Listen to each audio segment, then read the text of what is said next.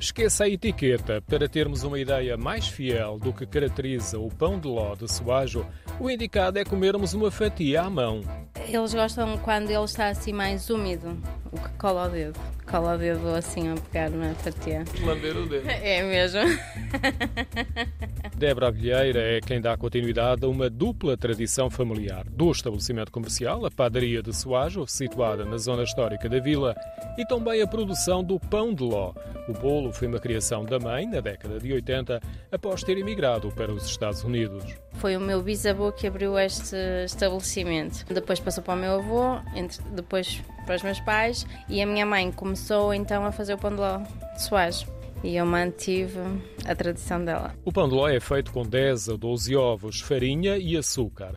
O modo como é confeccionado e a escolha dos ingredientes permite que a textura tenha alguma umidade. Tudo um bocadinho os ingredientes também eh, e o modo como é feito. É o segredo que ela nos passou, é deixar esta umidade dele, o que o caracteriza realmente. E isso é segredo. Claro.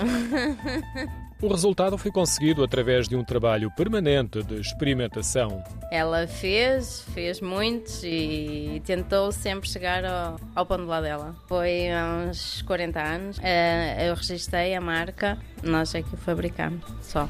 A fama do pão de ló ultrapassa a Serra do Soage e tem clientes fiéis. Por vezes aceitam encomendas por correio, mas receiam que a entrega possa demorar e ao fim de uma semana o bolo fica seco. Agora falta pegar numa fatia à mão e recomenda acompanhar com alguma bebida? Há muitas pessoas que pedem sempre um vinho do Porto. Eu gosto com café. Tenho os ciclistas que vêm de manhã, é uma Coca-Cola para lhes dar energia e uma fatia de ló. É mesmo o gosto e a necessidade do momento de cada pessoa.